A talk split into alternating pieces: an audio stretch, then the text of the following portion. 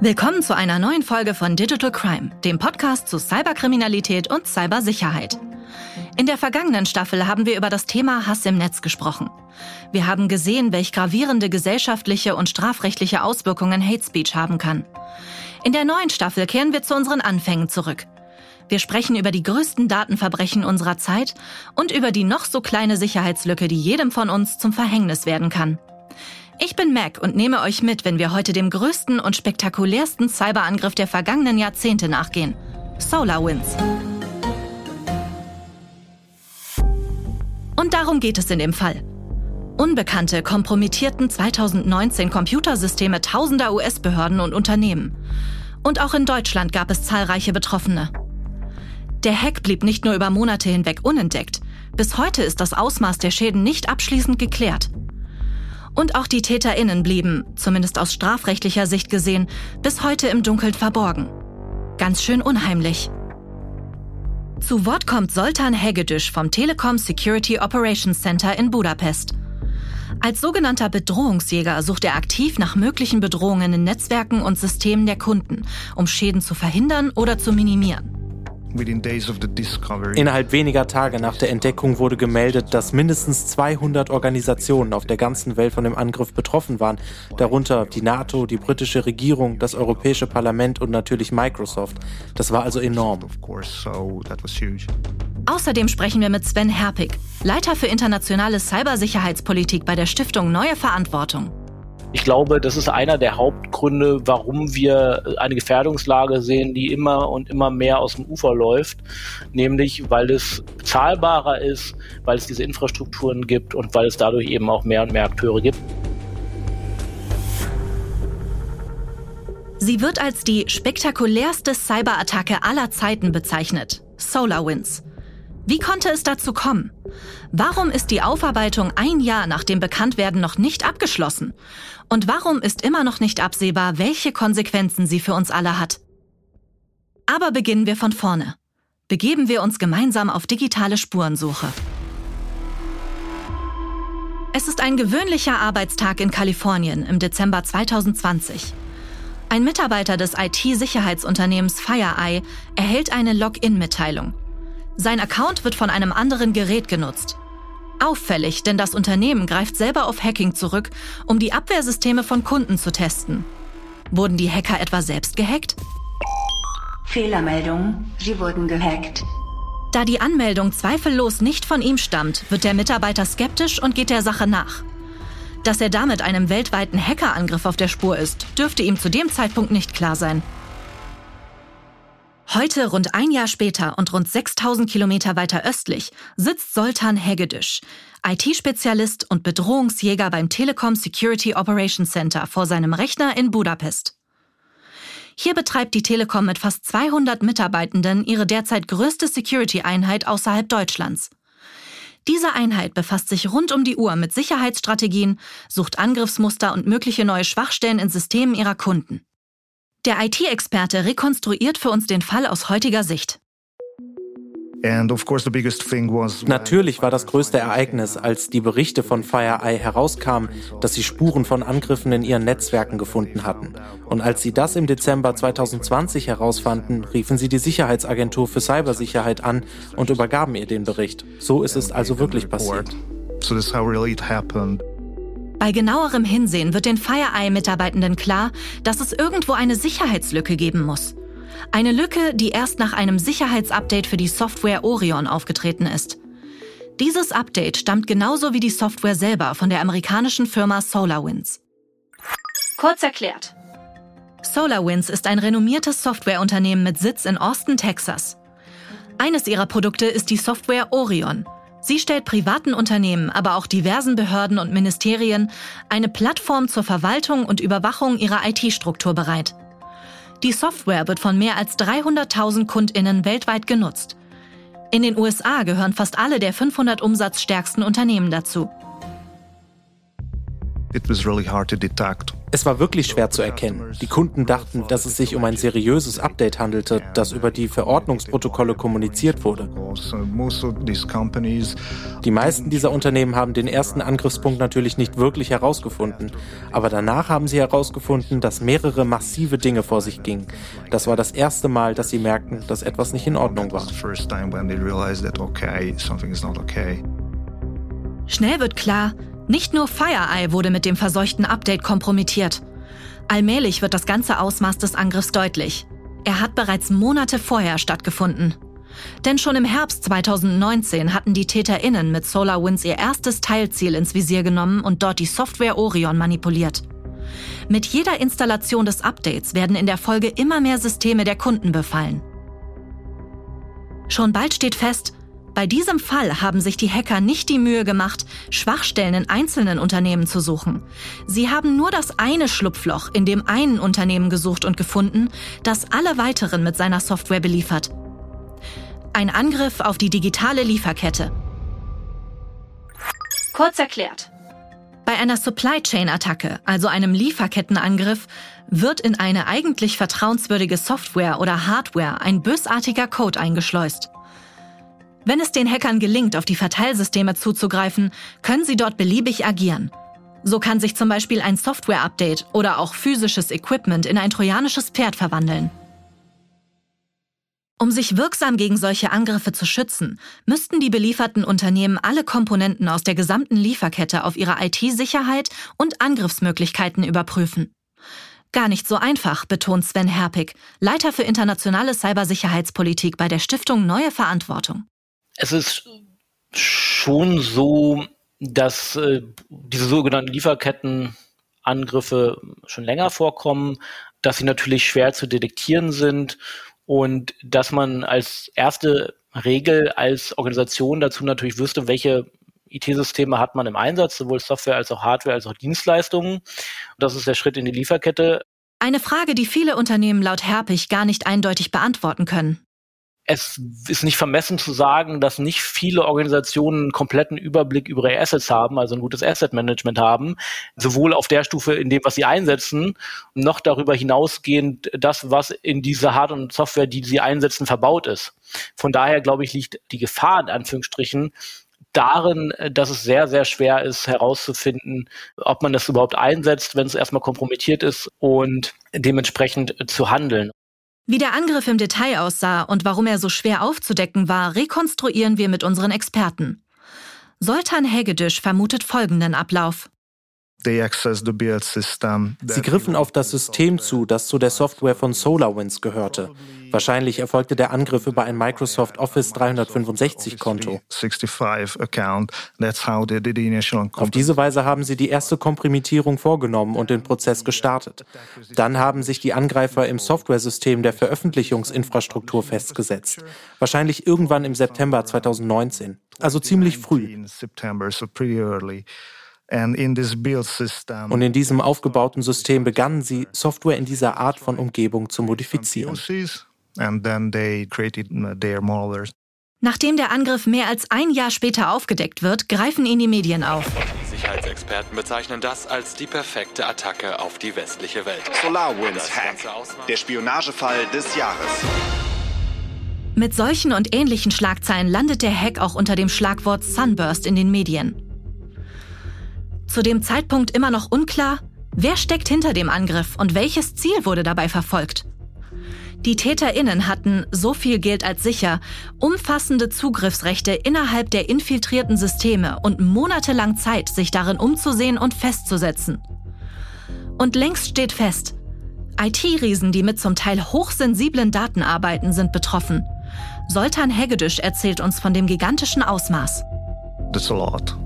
Das ist eine Menge. Der Sicherheitschef des Unternehmens schätzt, dass wahrscheinlich rund 100 Unternehmen von den erfolgreichen Angriffen und wahrscheinlich ein Dutzend oder so Regierungsbehörden betroffen waren. Uh, Innerhalb weniger Tage nach der Entdeckung wurde von mindestens 200 Organisationen auf der ganzen Welt berichtet, dass sie von dem Angriff betroffen sind. Wie wir bereits erwähnt haben, waren darunter die NATO, die britische Regierung, das Europäische Parlament und Microsoft.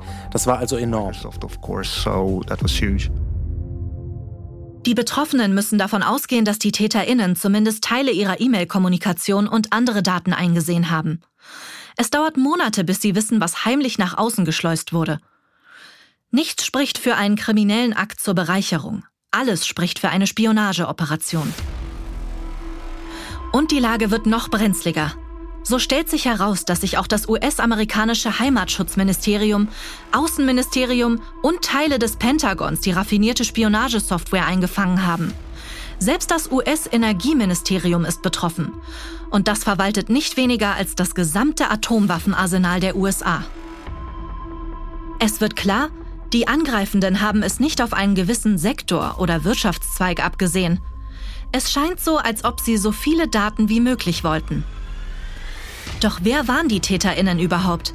Für den IT-Experten des Telekom Security Operations Center führt die Spur nach Russland. Und zwar nicht in irgendein kleines dunkles Hinterzimmer. Die Berichte des FBI, der Sicherheitsbehörden und anderer Quellen besagen, dass es sich um einen von russischen Staat gesponserten Angriff von der Hackergruppe Cozy Bear bzw. APT-29 handelt. Das Einzige, was wir sagen können, ist, dass es sich wahrscheinlich um einen staatlich geförderten Angriff handelt. Sven Herpig kommt zum gleichen Schluss. Es ist ja auch so, dass sich die Europäische Union halb direkt diesem Assessment, dieser Einschätzung der amerikanischen Behörden angeschlossen hat. Und die Aussagen, die aus Russland kamen, waren jetzt auch natürlich Verneinungen, aber nun ja, vielleicht auch nicht so, wie man es gedacht hätte, wenn sie wirklich unschuldig gewesen wären. Dabei scheinen Cyberangriffe mittlerweile ein ganz neues Level erreicht zu haben. Das belegen aktuelle Zahlen vom Bundeskriminalamt. Kurz erklärt. Laut BKA ist die Anzahl erfasster Cyberstraftaten in den letzten Jahren konstant angestiegen. 2020 um fast 8 Prozent. Allein in Deutschland wurden mehr als 100.000 Cyberangriffe pro Jahr registriert. Primäre Bedrohungen bilden nach wie vor Betrugsmails, also sogenannte Spam- und Phishing-Mails. Auf Platz zwei folgen sogenannte Ransomware-Angriffe, also Erpressungs- und Verschlüsselungstrojaner. Zum Beispiel auf öffentliche Einrichtungen. Zehn Prozent der Angriffe lassen sich unterdessen auf Datenspionage zurückführen. Das zeigt eines ganz deutlich. Nicht nur die Sicherheitssysteme werden im Laufe der Zeit immer besser. Das gilt leider auch für die Methoden auf Seiten der Kriminellen. Auch diese haben sich in den letzten Jahren und Jahrzehnten weiterentwickelt, weiß Sven Herpig. Zum einen dass die Gruppen dahinter, ob das nun Kriminalität ist oder nachrichtendienstliche Aktivitäten, immer arbeitsteiliger organisiert sind, das heißt immer mehr professionalisiert sind und gleichzeitig eben auch die äh, Techniken, die eingesetzt werden, komplexer werden und professioneller werden und wir damit natürlich sehen, dass die Gefährdungslage immer weiter ansteigt. Deshalb benötigen Unternehmen eine professionelle, auf sie maßgeschneiderte Cybersicherheitsabwehr, die in jeder Hinsicht auf dem neuesten Stand ist. National wurden dafür allein im Jahr 2021 insgesamt 6,2 Milliarden Euro ausgegeben. Auch hier ist die Tendenz steigend. Der Handlungsbedarf ist also klar und trotzdem bleibt ein Restrisiko. Denn der SolarWinds-Hack zeigt, nur eine einzige Schwachstelle kann die Türen zu etlichen Großunternehmen und Behörden öffnen und damit zu riesigen Datensätzen. Ist es also das, worauf die Hacker aus sind? Was spannend dabei ist, ist natürlich, hinter welchen Zielen die Gruppe, die dahinter steckte, wirklich her war. Und ich glaube, das hat etwas gedauert, um herauszufinden und wird auch noch weiter andauern, wer genau das Ziel war, welche Organisationen dann, weil sie kompromittiert worden waren, vielleicht Beifang waren, wo die Gruppe dahinter gesagt hat, okay, hm, das war eigentlich nicht unser Ziel, aber wir nehmen die Daten jetzt doch mal mit. Ein gezielter Angriff, der einen ungeheuerlichen Kollateralschaden nach sich zieht, weltweit. Das macht SolarWinds nicht zuletzt zu dem umfassendsten Cyberangriff der vergangenen Jahre. Ich würde sagen, dass der Kollateralschaden das war, worüber man international diskutieren muss. Denn Ansonsten war es eine Spionageoperation im Cyberraum, die viele Nachrichtendienste auch im Westen wahrscheinlich selber gerne durchgeführt hätten und deswegen auch für okay halten. Aber der Beifang und der Kollateralschaden ist das, wo man international darüber diskutieren muss, wie weit man hier gehen kann und darf. Ohne eine saubere Aufarbeitung von großen Cyberangriffen scheint die Vorbereitung auf den nächsten Hack nur schwer möglich zu sein. Und die immer größeren Budgets für IT-Sicherheit und Verteidigung von Netzwerken sind nur ein Zeichen dafür, dass wir uns immer mehr auf Technologien verlassen, die zunehmend ins Visier der Täter rücken. Während sich die Nachrichtenlage zum SolarWinds-Hack überschlägt, Behörden und Tech-Riesen die noch so kleinen Ecken ihrer Systeme nach weiteren Sicherheitslücken überprüfen müssen, stellt sich die Frage, sind die Systeme zu komplex geworden? Wenn ja, müssten sie vor allen Dingen besser geschützt werden? Es hat sich also nicht wirklich etwas geändert. Softwares sind zu kompliziert, die Systeme sind zu kompliziert. Die meisten Unternehmen geben natürlich nicht so viel Geld für Sicherheit aus, weil das sehr, sehr teuer ist. Ich sehe also nicht, dass sich diese Dinge ändern. Ist das nicht erschreckend? Müssten die Sicherheitssysteme der betroffenen Firmen und Behörden nicht eigentlich Fort Knox gleichen? Es scheint, als wäre die Cyberabwehr immer einen Schritt zu langsam. Mit Folgen für mich und dich. Ich glaube, wenn man dieses Katz-und-Maus-Spiel bemühen möchte zwischen Angreifern und Verteidigern, ist es natürlich äh, immer einfach zu sagen, naja, die Verteidiger sind immer einen Schritt hinterher. Technisch gesehen glaube ich nicht, dass hier irgendwer die Nase vorn hat, sondern es geht eher um die organisatorische Umsetzung. Und da ist es wirklich so, dass wir da auf Verteidigungsseite besser werden müssen. Diese Verteidigungssysteme hätten verhindern sollen, dass in unserem Fall ein gehacktes Update die Türen in zahlreiche Netzwerke öffnet. Aber nur mehr Geld kann doch nicht die Lösung sein, oder? Sven Herpig unterstreicht, dass auch oft das Know-how fehlt. Du brauchst natürlich die Kontakte zu den entsprechenden Firmen, du brauchst aber auch die Fachkräfte und das Fachpersonal vor allem, sowohl in den Behörden als auch außerhalb der Behörden. Von daher kommen wir bei dem Thema digitale Souveränität, bei dem Thema Sicherheit von Lieferketten und so weiter nicht um das Thema Fachkräfte herum. Ist das ein Hinweis, der nur für die USA gilt? Schließlich scheint der Angriff vor allem dort sein Ziel gehabt zu haben. Gewiss nicht, denn im Dezember 2020 stellen schließlich immer mehr Firmen fest, dass sie ebenfalls vom SolarWinds-Hack betroffen sind, auch in Deutschland. Kurze Zeit nach den USA findet der Angriff auch hierzulande den Weg in die Schlagzeilen. Eine gravierende Cyberattacke hat Hackern Zugriff auf zahlreiche amerikanische Behörden und Unternehmen verschafft. Nun wird klar, auch zahlreiche deutsche Behörden haben die kompromittierte Software eingesetzt. SolarWinds Hack. Auch deutsche Computernetzwerke. Spektakulärer Hackerangriff gefährdete 300 Ziele in Deutschland. 16 Ministerien und Bundesämter stehen laut Medienberichten in Deutschland auf der Kundenliste von SolarWinds. Auch hier beginnt die Aufarbeitung erst Monate nachdem die Hacker sich mit dem Orion-Update hatten Zugang verschaffen können. Von der Bundesregierung heißt es, nach derzeitigem Kenntnisstand der Bundesregierung hat es über das Sunburst genannte Schadprogramm in der Software SolarWinds Orion keine unberechtigten Zugriffe auf Systeme der Bundesverwaltung gegeben. Große Hacks können also nicht nur in den USA großen Schaden anrichten. Wie wird das Thema eigentlich in der Politik aufgegriffen? Für Sven Herpig steht das Thema Cybersicherheit noch zu weit unten auf der politischen Agenda. Trotz steigender Ausgaben für Cybersicherheit. Ich glaube, dieses Jahr wird erstmal für Deutschland, glaube ich, sehr spannend werden. Es gibt im Koalitionsvertrag sehr viele Erwähnungen von IT- und Cybersicherheitstechnischen Themen. Gleichzeitig liegt aber auch da der Teufel im Detail und zwischen den Zeilen begraben, sodass viele Aussagen, die dort erstmal auf den ersten Blick sehr klar sind, zum Beispiel zum Schwachstellenmanagement oder zu Hackbacks, wenn man sie sich genau anguckt, nicht mehr so klar sind, wie sie auf den ersten Blick erscheinen. Und gleichzeitig, ob sich die Europäische Union international mal ein bisschen stärker positioniert im Rahmen einer defensiven Strategie und auch eine Gegenstrategie, einen Gegenentwurf liefert zu dem, was zum Beispiel die USA, was China oder was Russland anbieten. Im Fall vom SolarWinds-Hack ist klar, die Sicherheit dieser Infrastrukturen ist immens wichtig und kann nur mit ausreichenden finanziellen und fachlichen Mitteln gewährleistet werden. Aber auch wir alle können dazu beitragen und unsere persönlichen Daten besser schützen, sagt Soltan Hegedisch. Weißt du, wir machen immer Witze darüber, dass die Leute Passwörter auf Post-it-Zettel notieren und dann am Ende beim Helpdesk eine Hilfe wollen. Und am Ende geht es nur um Informationen und davon posten die Leute einfach viel zu viel auf LinkedIn und Facebook. Ein umsichtiger Umgang mit den eigenen Daten hilft also auch, uns künftig besser von Cyberattacken zu schützen. Im Falle SolarWinds ist es zu spät.